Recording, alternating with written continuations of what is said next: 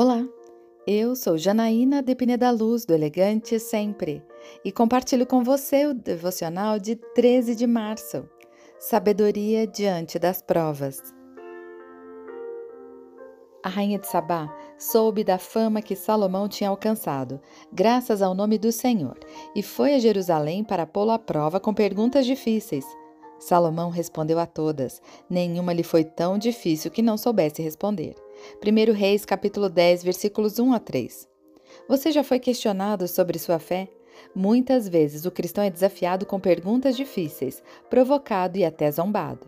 Como agir diante disso? Com sabedoria e uma vida correta diante de Deus, como Salomão fez com a rainha de Sabá. Ela foi tão impactada que ficou impressionada e o cobriu de presentes. Quando se sentir confrontado intimidado por sua fé cristã, lembre-se da instrução dada pelo apóstolo Pedro. Todavia, ainda que venhais a sofrer, porque viveis injustiça, sereis felizes.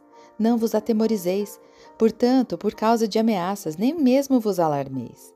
Antes, reverenciai a Cristo como Senhor em vosso coração, estando sempre preparados para responder a qualquer pessoa que vos questionar quanto à esperança que há em vós. Contudo, fazei isso com humildade e respeito, conservando boa consciência, de tal maneira que os que falam com malignidade contra o vosso bom comportamento, pelo fato de viverdes em Cristo, fiquem envergonhados de suas próprias calúnias. 1 Pedro capítulo 3, versículo 15.